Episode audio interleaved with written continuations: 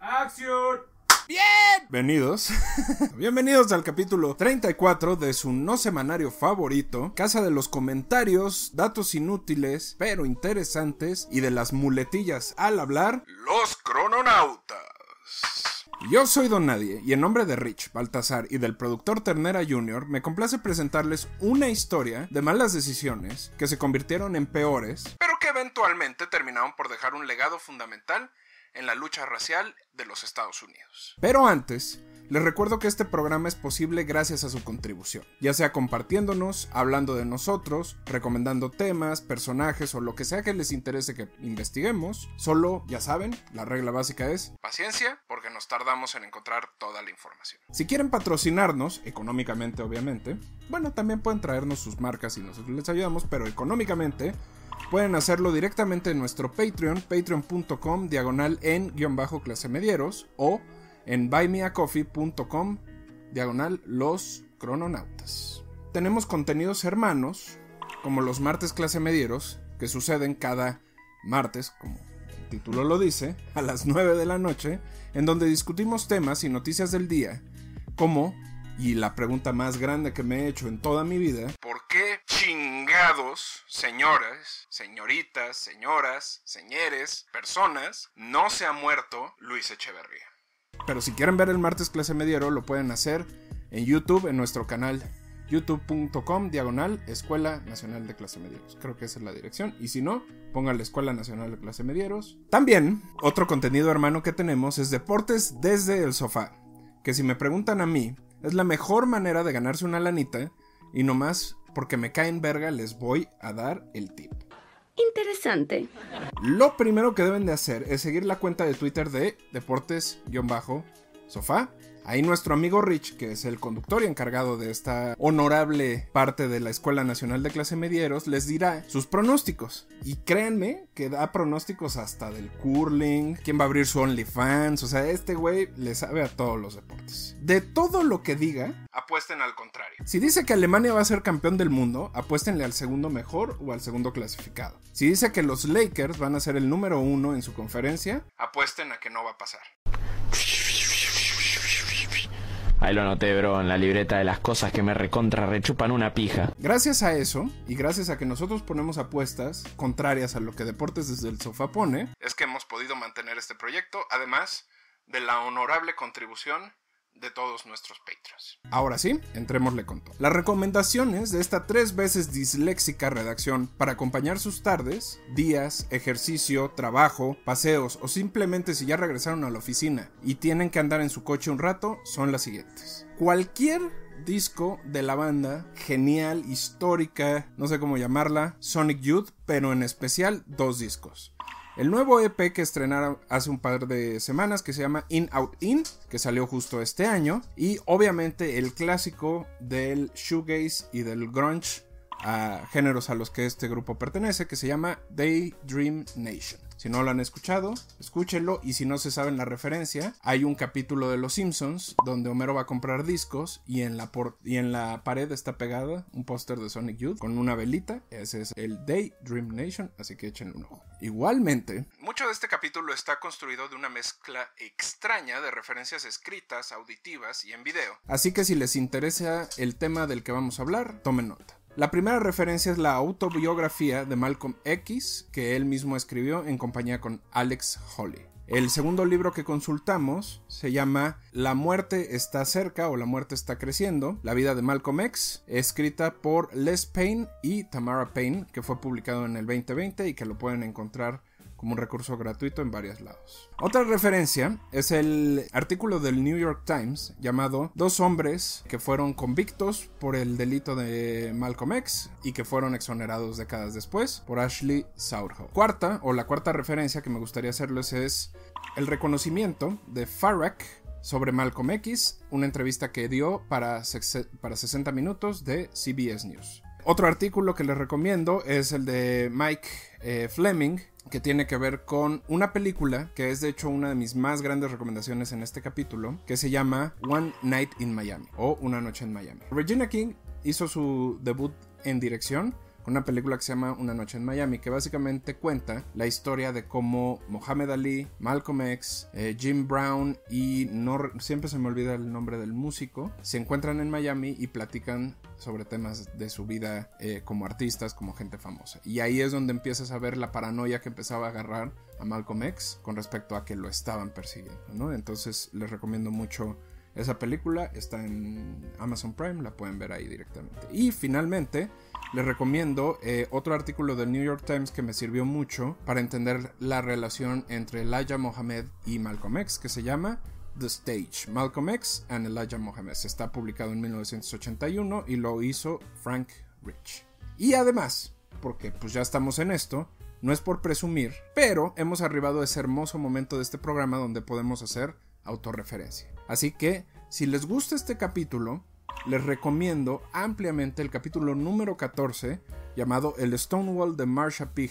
Eh, Henderson, eh. Johnson, y el 18 El vuelo de la hermana Tharp, que son dos grandes capítulos que hablan justo de este mismo momento histórico, solo que desde la perspectiva de una persona que combatió los derechos de, de los grupos LGBTIQ y la otra de la inventora del rock and roll. Y quien diga que es lo contrario, nos partimos la madre en la macroplaza con Samuel García. Así que tomen sus pantalones bombachos, su Corán y sus lentes de pasta dura, porque se acerca la historia de uno de los pensadores, activistas e inspiración de la cultura popular más relevantes del siglo XX. Y ahora que lo pienso, eso es algo que digo mucho. Puras pendejadas. Pero cuando lo repita en el número 100 o en el capítulo número 100, ahí es cuando me dejen de pelar. Mientras, créanme que este es uno de los personajes más importantes. Estamos hablando del maestro Malcolm Little mejor conocido como Malcolm Shabazz o Malcolm X. Esto es el Crononautas 34 y comenzamos. Crononautas. There's nothing that the white man will ever do to bring about uh, true, sincere uh, citizenship or civil rights recognition for black people in this country. Nothing will they ever do. If you can't do for yourself what the white man is doing for himself, don't say you're equal with the white man. Right. And the house Negro always looked out for his master. When the field Negroes got too much out of line, he held them back in check.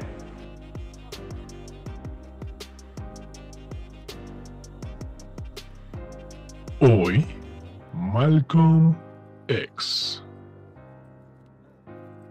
Capítulo 1. De ninguna parte. La vida de Malcolm Little, así como la de muchos de los afroamericanos que hemos platicado en este programa, tiene dos grandes características. Por un lado, un inicio que empieza desde la batalla, desde la, desde la pobreza, desde la mugre, desde la incertidumbre, y por el otro lado, una acción violenta o un suceso violento que los lleva en el camino correcto. Y ya que los tengo agarrados de sus partes, Tienes razón lo que dice. Les voy a contar un poco de su infancia. Malcolm nace en Omaha, Nebraska el 19 de mayo de 1925. Su madre, Louise, nació en Granada, que si alguno de ustedes ha tenido la desgracia profunda de ver una copa de oro, saben que es una pequeña isla caribeña muy cerca de, la de Trinidad y Tobago, que después de varios siglos de dominación francesa, terminó por liberarse hasta 1974. Su historia, la historia de Granada, es bastante interesante y en algún punto le daremos un espacio un poco más grande. Pero lo que deben de saber es que se dice sobre este eh, paradisiaco y bastante pobre lugar, es que fue parte del sistema de tráfico de personas porque no nada más es esclavismo, también era tráfico de personas, que comenzaron en Portugal,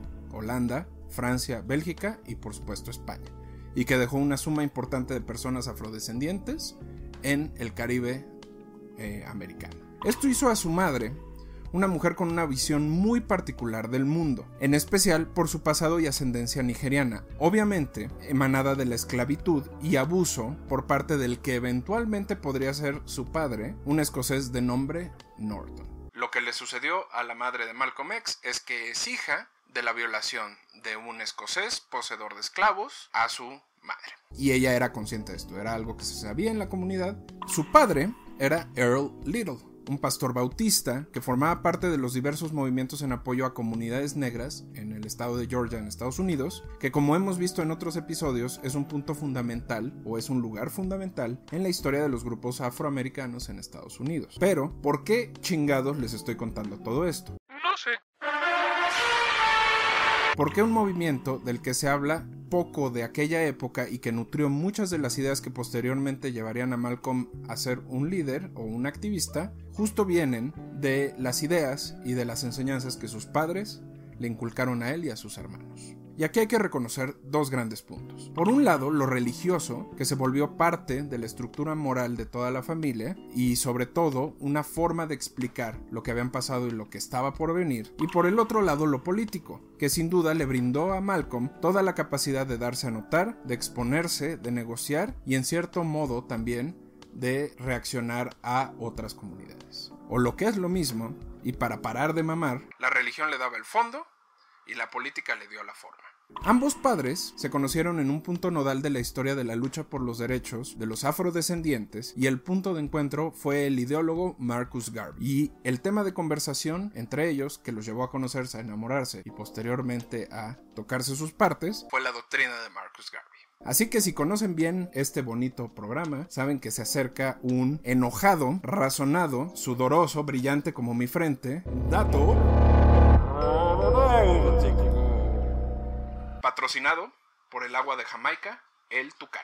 La historia de Marcus Garvey no es muy distinta a la de otros líderes afroamericanos en aquella época, incluso a los mismos padres de Malcolm X. Tal vez necesitaríamos tener un capítulo completo de Garvey, pero lo que necesitamos saber por ahora es que nació en un núcleo relativamente acomodado en Santa Ana, Jamaica, en 1887. Además de recibir educación universitaria, situación que no era del todo común en una persona afroamericana, Garvey gozó de diversas oportunidades de trabajo y viajó a varias partes del mundo. Reconocido como emprendedor, pero sobre todo como un activista político, desde su regreso a Jamaica fundó la UNIA, que es conocida como la Universal Negro Improvement Association o Asociación para la Mejora de los Negros por sus siglas en inglés. Dicha asociación buscaba romper las cadenas económicas que las comunidades afrodescendientes aún tenían hacia trabajos liderados por comúnmente personas de raza blanca. Para no andar con rodeos, estaba hasta el huevo, como el productor Ternera Jr. lo está, de que los privilegiados tomaran decisiones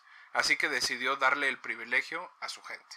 Bueno, es como si el productor creara negocios solo para osos maduros. Si lo escucha nuestra, eh, nuestro gran amigo Israel, ya se viene, ya se viene.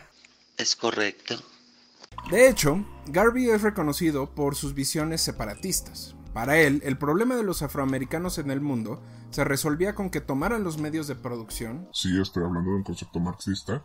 Aguanten. Y es por eso que durante mucho tiempo impulsó empresas y comunidades que solo contrataban personas afrodescendientes. Cuando decide trasladarse a Harlem, que era el centro de las comunidades negras en Estados Unidos, uno de los puntos nodales de la lucha de, Garvey fue impulsar diversas empresas y obviamente esto generó que otros eh, personajes con dinero no se lo hicieran fácil, por lo que terminó en la cárcel presuntamente por desviar fondos de la organización que presidía para gastos personales. Estuvo unos cuantos años en la cárcel y después de esto su forma de pensar se volvió todavía más extremista. Incluso empezó a pelear por una idea que se llamaba el panafricanismo. Ahora, aquí hay que hacer dos distinciones. Hay un panafricanismo que promueve la idea de que todas las personas afrodescendientes pertenecen a un país o a una nación independientemente de dónde se encuentren. La idea de panafricanismo que eh, defendía Garvey implicaba tomar un pedazo de tierra y formar un país que solo aceptara personas de raza negra. Lo estoy súper simplificando, pero más o menos por ahí va su, su idea. Idea que por cierto le daría mucho coraje saber que los judíos sí lograron, pero él no porque además era extremadamente antisemita. El punto es, ya no quería depender de la economía de los blancos y por eso quería tener su propia economía y la economía que ayudara solo a personas afrodescendientes. Este extremismo, como mucha gente de la época lo llamó, lo llevó a alejarse del movimiento panafricano original y a mantener su propia alia, conocida posteriormente como el greivismo o greivinismo. Volviendo a los padres de Malcolm, estos se conocen gracias a su participación en la asociación y es ahí donde deciden casarse. Mientras Earl era pastor, se mantenía como representante de la UNIA en todos los lugares donde vivía. Su esposa, por el otro lado, era redactora y escritora para el periódico Negro World, que era utilizado para comunicar las distintas ideas del gravinismo, oportunidades de trabajo y en general cómo iba el movimiento. Esto obviamente generaba mucha atención hacia la familia Little, que obviamente tuvo que cambiar muchas veces de casa, viviendo en Canadá, Milwaukee y Michigan. Y aquí, señores, me gustaría tomar un punto donde, si el productor no puso a Stuart Little en algún punto, este programa no sirve y párenlo, ahí paren. En este momento. ¡No! Lo siento, mi mentor, te he fallado. Te he fallado. Ahí conocieron a un grupo llamado la Legión Negra, que básicamente se había separado del Ku Klux Klan por considerar que este último era demasiado suave y no era lo suficientemente contundente en sus acciones contra las personas de raza negra. Identificados como una familia política y religiosamente activa dentro de su comunidad, fueron acosados de distintas maneras por este grupo, al grado que incluso su casa fue quemada y varios de sus miembros o miembros de la familia murieron. Ante esta situación y la inactividad de las autoridades, Earl se volvió mucho más vocal y activo políticamente, lo cual llevó a su muerte en 1931. Así que aquí, como se podrán imaginar, hay dos grandes teorías y las dos tienen alto contenido de conspiración. Es un misterio, un gran misterio. La primera teoría dice que por un lado, el padre no resistió la presión que estaba viviendo y decidió aventarse a las vías del tranvía mientras este pasaba. Esto era catalogado como suicidio o bien como un accidente. Esta versión suena un poco difícil de creer por el alto nivel de religiosidad que tenía el padre y porque además, a pesar de que sí los estaban presionando, él ya estaba acostumbrado. No estoy diciendo que esté bien, pero ya estaba acostumbrado. Encuentro esto misterioso, muy misterioso. Por el otro lado, la segunda creencia o la segunda teoría sobre cómo murió su padre está basada en lo que ellos repitieron durante muchos años y era que fue empujado y que las conexiones que la legión tenía con la policía de Michigan en aquella época evitó que se eh, investigara y se informara de manera correcta. Esto cambió diametralmente la vida de Malcolm, que pasó de tener un núcleo estricto pero sólido en su familia a vivir en casas que lo adoptaban por un tiempo y posteriormente lo mandaban a chingar a su madre. Por dentro, él mismo diría años después, se estaba formando una conciencia que todavía no tomaba su forma final y que conocería un mundo completamente distinto antes de llegar a la imagen revolucionaria que conocemos ahora. But whites are so hypocritical. They don't want to admit that this black man is not a citizen. So they classify him as a, a second class citizen to, to get around making him a real citizen. Capítulo 2. Let's Boogie. La historia de la madre de Malcolm es todavía más complicada que la de su padre. Después de la muerte de Earl, parecía que económicamente no le iría tan mal. Pero como saben, aquí nos gustan los cuentos que son tristes, dramáticos y jodidos. Hay quienes dicen que fue el enojo y el dolor lo que la tronó y la llevó a una vida de desmadre, alcohol y mucho sexo. Hay quienes dicen que fue la situación económica. Lo que es un hecho es que en sus últimos años, Luis tuvo que ser hospitalizada en una institución para ayudarla con, con su salud mental, institución en la que permaneció hasta 1963, cuando ya establecido económicamente Malcolm puede sacarla. Esto llevó a que Malcolm y sus hermanos vivieran en diferentes casas de resguardo, fueran separados y en algunos casos incluso tuvieran que vivir su vida adulta mucho más aceleradamente. Sobre todo a sus hermanas que tuvieron que casarse para poder tener un núcleo familiar más o menos eh, confiable. Y cuando digo tuvieron que casarse no fue porque yo crea que se tuvieran que casar para lograrlo, es porque las obligaron. De hecho, Malcolm señalaría que fue en este momento que sintió un profundo resentimiento por la religión cristiana, que en su propia visión abandonó a su madre en el momento en el que ella se volvió un conflicto y no la ayudó en sus mejores eh, en sus peores años. Para entonces, y ante la separación de su familia y de su iglesia, Malcolm decide viajar a Boston donde su hermana vivía. El tema de pertenecer a un grupo era importante para él. En Detroit era considerado demasiado blanco para ser negro y en otras comunidades el hecho de ser afrodescendiente lo hacía peligroso de primera línea. De hecho, el que tuviera algunos rasgos como cabellos rojos lo hacían todavía más extraño. Por eso, al llegar a Roxbury en Boston, que era el barrio de la ciudad más grande, la cosa cambió. Es aquí donde también se puede encontrar la pasión de sus primeros años. Su primera pasión fue el baile, los trajes y la peda. Se habla mucho del Malcolm ex delincuente, pero antes de este había un Malcolm dedicado únicamente a trabajar y a echar desmadre.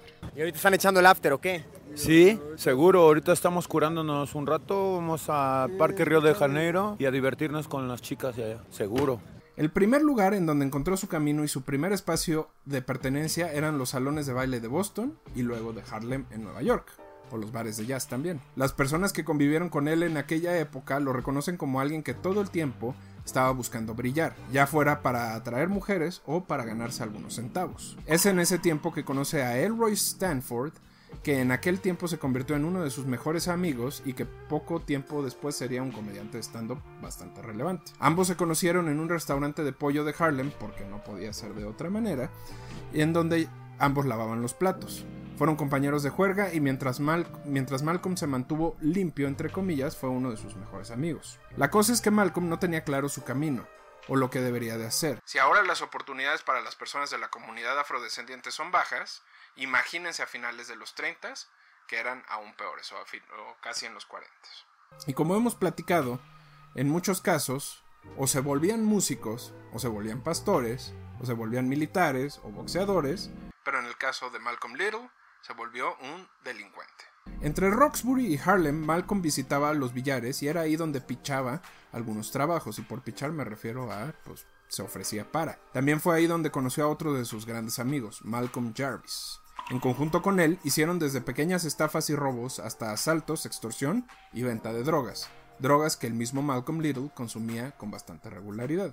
Al mismo tiempo, obtenía pequeños trabajos limpiando mesas y zapatos, lo que le permitía tener un ingreso relativamente estable y parecer una persona normal, y lo pongo entre comillas. Pero con lo que ganaba de sus otros proyectos, se compraba lo que acá en México conoceríamos como trajes de pachuco, y salía a fiestear. La cosa con él era que cuando necesitaba lucir respetaba, eh, respetable, cuando necesitaba lucir respetable, usaba lo que llamaba los nigger suits o trajes de empleado o esclavo. Pero cuando salía de fiesta no le temía al color y a la flamboyancia, razón por la cual era reconocido en Boston. El trabajar en la cocina del tren que iba de Boston a Nueva York le permitió establecer una dinámica en donde mientras estaba en Boston se dedicaba a estafar gente, mientras que estaba en Harlem se dedicaba a ser proxeneta. ¿Qué? Esto lo colocó en una situación bastante ventajosa porque por un lado nunca lo encontraban en un lugar específico y siempre podía cometer delitos y desaparecer. Pero llegó un punto en el que la situación se salió de su propio control. En la Navidad de 1942, Malcolm, Jarvis y dos chicas blancas, y ténganme paciencia, pero es importante que sean blancas, okay.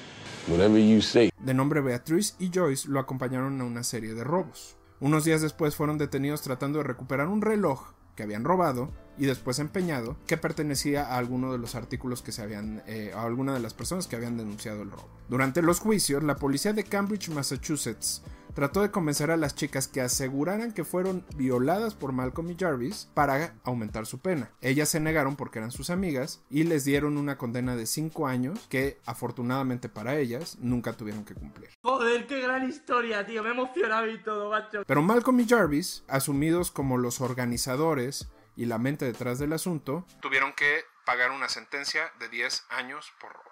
Al entrar a la cárcel, Jarvis diría que Malcolm quería aprender todo lo posible para no ser tratado como lo habían hecho. El haber estado en la jaula durante todo el proceso, porque si ustedes no lo saben, antes se acostumbraba que pagaras una fianza para atender tu juicio de manera eh, presencial, pero sin, eh, sin estar encerrado. Pero como ellos no tenían dinero, no lo pudieron pagar, entonces cada vez que iban a juicio lo tenían en una jaula. Y era una jaula, no era un, no eran esposas, no era, era una que obviamente tiene connotaciones racistas. El asunto es que el haber estado ahí en esas jaulas, la laxitud con la que trataron a las chicas frente a su propia experiencia, más lo que le había pasado a sus papás despertaron su curiosidad sobre una tonelada de cosas. Evidentemente no solo se trataba de conocer todos los métodos posibles de extorsión, eh, de pronto un viejo pensamiento atacó su cabeza y le recordó algo que pasó en su infancia. Según su propia biografía, uno de los momentos nodales para él fue cuando, además de todo lo que les hemos platicado, le contó a uno de sus profesores que quería ser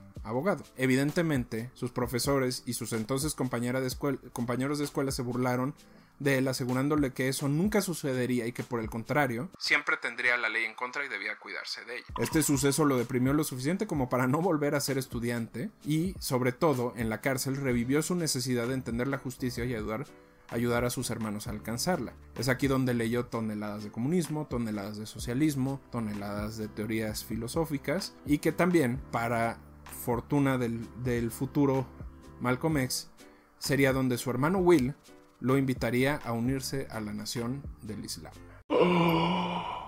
Esperemos que estén disfrutando este Crononautas 34 sobre Malcolm Shabazz o Malcolm X. Si quieren evitar que nos unamos a una secta y que sigamos esparciendo el poco conocimiento que obtenemos, nos pueden donar en patreon.com diagonal en guion bajo clase medieros o en buy me a coffee diagonal los crononautas. Si no, con replicar, comentar y escuchar nuestro contenido, estamos más que agradecidos. Pueden encontrarnos en Instagram como los crononautas podcast en guion bajo clase mediero, Ternera Junior, Don guion bajo nadie guion bajo reco o deportes guion bajo sofá. Vamos a un intermedio clase mediero y retachamos.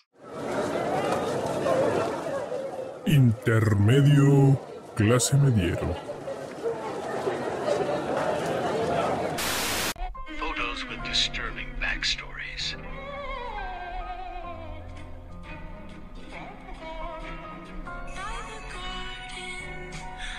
Hello, my friend. I'm about to tell you something incredible, so make sure you're listening. So, Michael Rockefeller was traveling through a river with an anthropologist in 1961 when the motor of the boat broke down. After 24 hours of them stuck on the boat, Michael decided to jump into the water and swim to shore. And that was the last time anyone ever saw Michael Rockefeller. The anthropologist on the boat was fortunately later rescued. And so the theory was that the Asmat tribe, who were known to be cannibalistic, who lived on those shores, uh, consumed Michael. At least that's what we thought. But here's the incredible part. Nine years later, National Geographic was filming the same tribe, but from far away. They were watching the tribe row their boats. Now here's the footage of the tribe. Did you manage to see it? Let me show you again. There was what appears to be a European man rowing alongside those tribesmen. This is the only footage that exists, the only piece of evidence showing a white man amongst these tribesmen. Unfortunately, the footage is too grainy to be 100% certain. But my guess is Michael Rockefeller never passed away in 1961. Aunque no lo creamos, ya es 2022 y ya pasaron 20 años de estas películas que probablemente ya olvidaron, pero que si no lo han hecho, de todos modos hay que volver a ver. Este es un capítulo más de Feliz cumpleaños, cosa olvidada. La primera película es Irreversible, de Gaspar Noé, que es una película cruda, dura, que es contada del desenlace hacia atrás. Lo terrible de esta narrativa es justo que tiene un final feliz, aunque sabes que en realidad es el principio de la historia. La segunda película es Hable con ella, una historia que habla del amor desde una perspectiva completamente opuesta a la corrección. Definitivamente un tema que difícilmente se podría tocar ahora como se hizo en aquel tiempo. Ciudad de Dios, de Fernando Meireles, nos muestra de cerca dos historias en donde el contexto social sí importa, pero que en última instancia depende de cómo cada individuo toma sus decisiones. Las Horas de Stephen Daldry narra tres historias sobre tres mujeres, una de ellas Virginia Woolf, que se enfrentan a la sociedad y a ellas mismas, en donde los problemas son diferentes, pero sus raíces muy parecidas. Hora 25 de Spike Lee intenta narrar las últimas horas de un condenado, que a su vez analiza lo que deja fuera, con un final en el que uno nunca sabe si el personaje tomó una u otra decisión y en donde el director espera que te quedes con lo que mejor te haga sentir. Adaptation de Spike Jones es una oda a ser perdedor con el guion de Charlie Kaufman, dos historias que se cruzan gracias a una orquídea. Sí, esa es la razón. A partir de ahí, todo es caos y entropía. Insomnia, de Christopher Nolan, es él tratando de hacerse de un nombre y construyendo una historia de crimen a través de las capas de la mente. A pesar de ser un remake de una película noruega, parece sorprendente y muy específica. Finalmente, 8 Mile, de Curtis Hanson, cuenta la historia de un joven blanco de Detroit tratando de hacer un nombre en el hip hop, mientras su madre es un caos. Esta es una de las pocas actuaciones de Marshall Matters en cine y, aunque lo niegue, está fuertemente basado en su vida. Así que agarren sus palomas y festejen este combo de películas olvidadas y nos cuentan qué les parece. Los queremos. Do you know this song? Who doesn't know this song? If everything could ever feel this real forever. One day, Dave Grohl was in the studio when he found a chord that he felt sounded a little Sonic Youthy.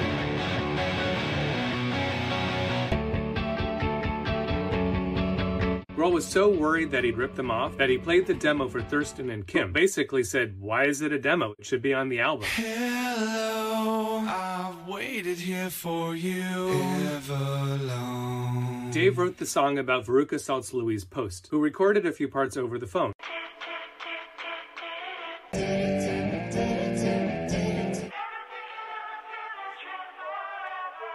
The original whisper section was Louise.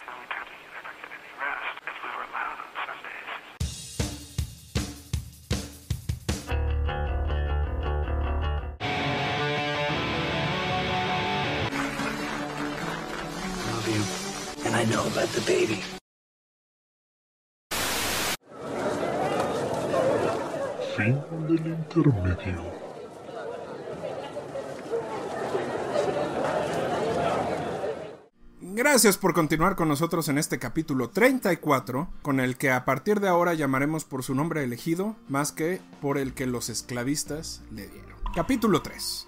Todo es un aprendizaje. Nunca está de más decir que a pesar de que después se le reconoció como un líder político y religioso, Malcolm mantuvo una resistencia considerable durante toda su juventud hacia todas las religiones, especialmente en contra del cristianismo. Además de ver cómo abandonaron a su mamá, Malcolm creía que los bautistas y pentecostales eran en realidad, y cito, negros queriendo ser como blancos. Para él, como lo diría en una entrevista para la Universidad de Berkeley, la religión cristiana solo perpetuaba los estereotipos y las diferencias entre los distintos núcleos sociales, o lo que es lo mismo, que la religión mantenía a los blancos con una rodilla en el cuello de las personas afrodescendientes. Es por eso que cuando su hermano lo invita a unirse a la nación del Islam, la cosa se veía un poco diferente. Para Malcolm, la diferencia radicaba en la independencia y autonomía de la nación y cómo ésta era ofrecida hacia sus seguidores. No era un símil o una copia de lo que hacían los blancos, era una estructura interpretativa cercana a lo que Marcus Garvey buscaba originalmente cuando hizo el garvinismo, que trataba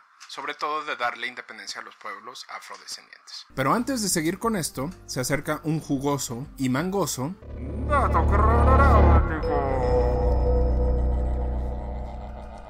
La nación del Islam, o Noi, es la descendiente directa de lo que Marcus Garvey promovía en la UNIA en un principio y en el muy conocido por todos nosotros Templo de la Ciencia Mora de América. Claro, claro. Su fundador, Wallace Fard Mohammad asegura que venía de la Meca y que su objetivo era ayudar a los afrodescendientes en América a encontrar su camino. Sin embargo, hay dos teorías sobre el origen de Wallace. La primera asegura que, eh, Wallace era en realidad Wally Ford, un delincuente que sirvió tiempo en San Quintín, en California, y que salió justo a tiempo, en 1929, para convertirse en el líder religioso. Según el FBI, de hecho, sus huellas dactilares coinciden con las del líder eh, religioso. La otra teoría dice que es una persona de nombre David Ford que reclamó ser la reencarnación del fundador del Templo de la Ciencia Mora y que por derecho debía de ser el heredero, a lo que los miembros de la comunidad obviamente lo mandaron directito a Monterrey. Así que básicamente en ambos casos podemos asumir que este personaje era un símil de Bender que estaba fundando su religión, pero en lugar de habanos y trabajadoras sexuales, lo hizo con antisemitismo y ortodoxia religiosa.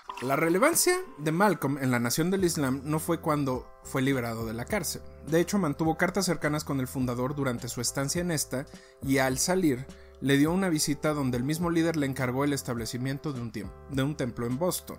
Para ese entonces, Malcolm se encontraba en un proceso de reconfiguración que lo llevaría a pensar primero en ser comunista y luego adherirse a la doctrina del Islam. Después de Boston, Malcolm abrió templos en otras ciudades y continuó reclutando personas. Esto le comenzó a dar altos niveles de relevancia dentro de la comunidad que, a su vez, lo veía como un líder no solo religioso, sino también social y político. Esto evidentemente llamó la atención de Elijah Mohammed, que era el líder entonces de la, de la nación del Islam, que inmediatamente comenzó a darle más tareas y eventualmente lo puso a su lado como consejero e ideólogo. Dentro de esta tarea, Elijah le pide a eh, Malcolm que se case para comenzar a perfilarlo como un líder de la nación, pero sobre todo como un ejemplo. Ahí es donde eh, conoce a Betty Shabazz o Betty X, y se casan. Estos fueron los años en los que Malcolm pronunció sus discursos más extremistas, herederos del y donde Malcolm y la Nación del Islam creían que la culpa de la situación de sometimiento de las comunidades afroamericanas podría rastrearse directamente a los poseedores del capital, que en muchos casos eran judíos, aunque no exclusivamente. Este es un error que se comete eh, bastante cuando analiza sus discursos, porque usualmente sus referencias son contra quienes oprimen, sin necesariamente hacer hincapié en el tipo de religión que tienen. También se dice que él compartía la idea de que el hombre negro era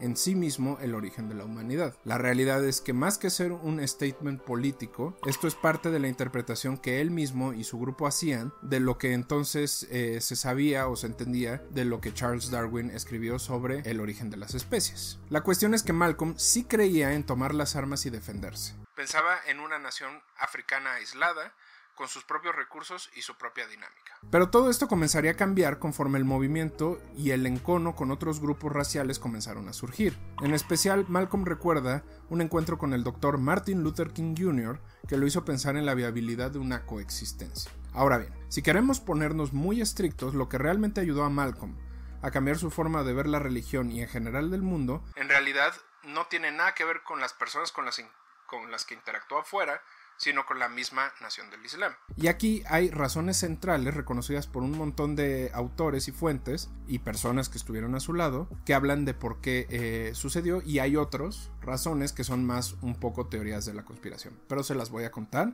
todas, así que apáñense del sofá. Razón número uno. Se enteró de la enorme cantidad de hijos y parejas fuera del matrimonio que Elijah Mohammed tenía y que a su vez como Elijah lo había obligado prácticamente a casarse, a renunciar a una supuesta bisexualidad, lo pongo entre comillas porque nunca se comprobó, pero se decía que era bisexual, y sobre todo lo obligó a tener este modelo de familia. Obviamente esto era una enorme contradicción, pero sobre todo consideraba que el líder de la nación del Islam estaba siendo un maldito hipócrita. Razón número 2. La actitud hacia la violencia policial. Para Malcolm se debía de proteger a todas las personas afrodescendientes, no importando su adscripción religiosa, pero para Mohammad y sus seguidores, todo lo contrario. Lo que le sucedía a algunos no miembros era consecuencia de su propia infidelidad e incapaz de aceptar las enseñanzas de Alá en su vida. Razón número 3. Como lo muestra eh, su periódico Mohammed dice, el Aya era bastante egomaníaco y en general buscaba la atención no solo dentro del templo, pero también fuera. Sin embargo, la notoriedad e inteligencia de Malcolm lo llevaron a tener una mayor presencia y por lo tanto convertirse en una competencia directa a su liderazgo y carisma. Les voy a contar las razones y con teorías de la conspiración que no están confirmadas por todos los autores, pero que están interesantes. A huevo, chismecito. Razón número 4.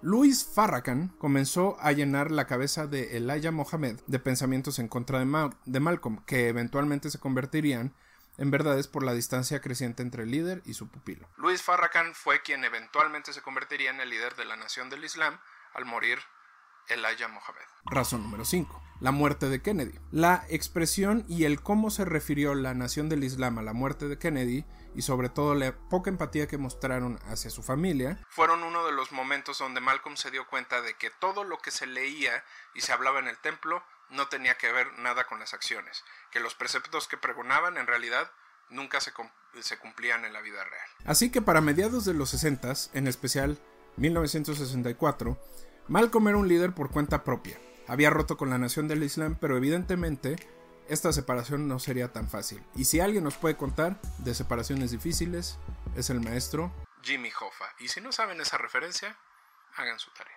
Capítulo 4.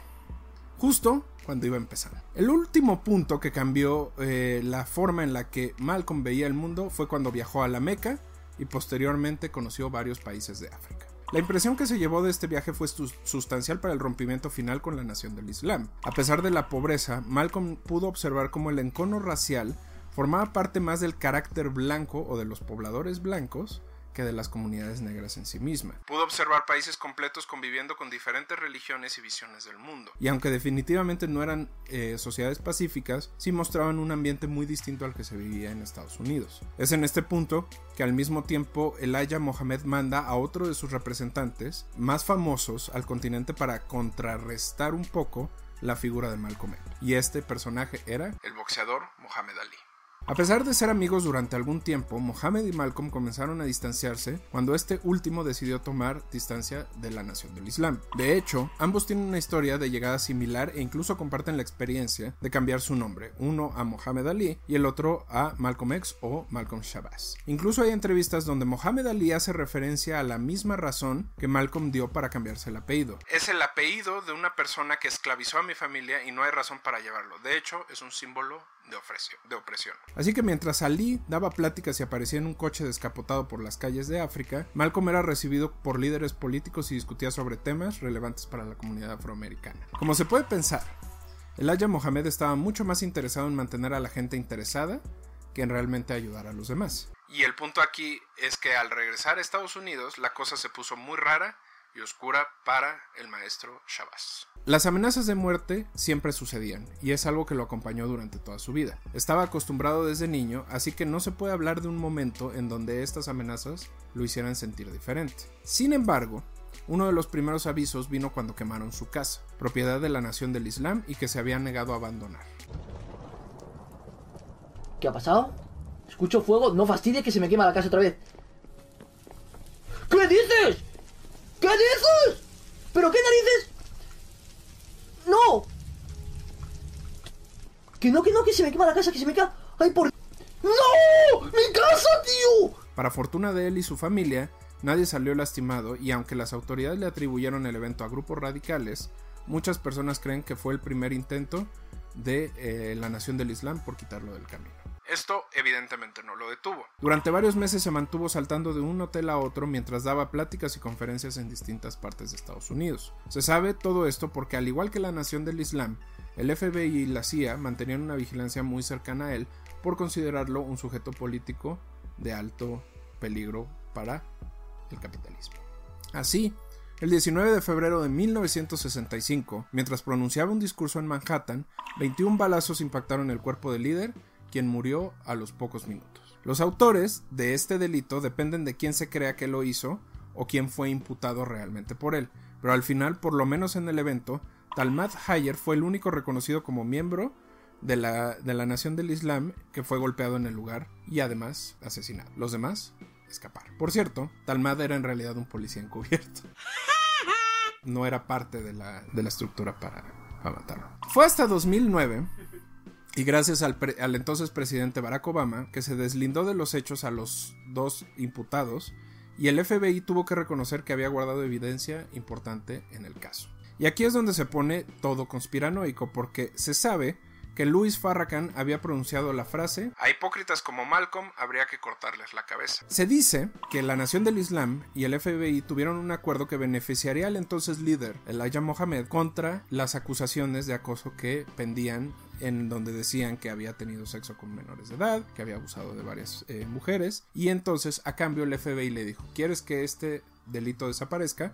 Perfecto, ayúdanos a matar a Malcolm y nosotros desaparecemos esos eh, delitos. ¡Cerdo miserable! Años después, Luis Farrakhan no reconocería el trato con el FBI, pero sí reconocería que sus declaraciones pudieron haber incitado a que miembros de la Nación del Islam mataran al líder político. Betty X en una de las eh, últimas apariciones que tuvo en público, perdonaría a Luis Farrakhan y a Mohammed Ali y otros miembros de la Nación del Islam que en su tiempo decidieron festejar abiertamente la muerte de Malcolm X. Espero hayan disfrutado este capítulo, mis queridos crononautes. Espero les haya gustado. Recuerden escribirnos todos los comentarios, recomendaciones, ideas y todo lo que quieran.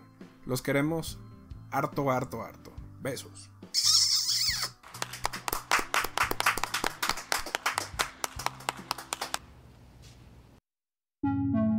Crononautas.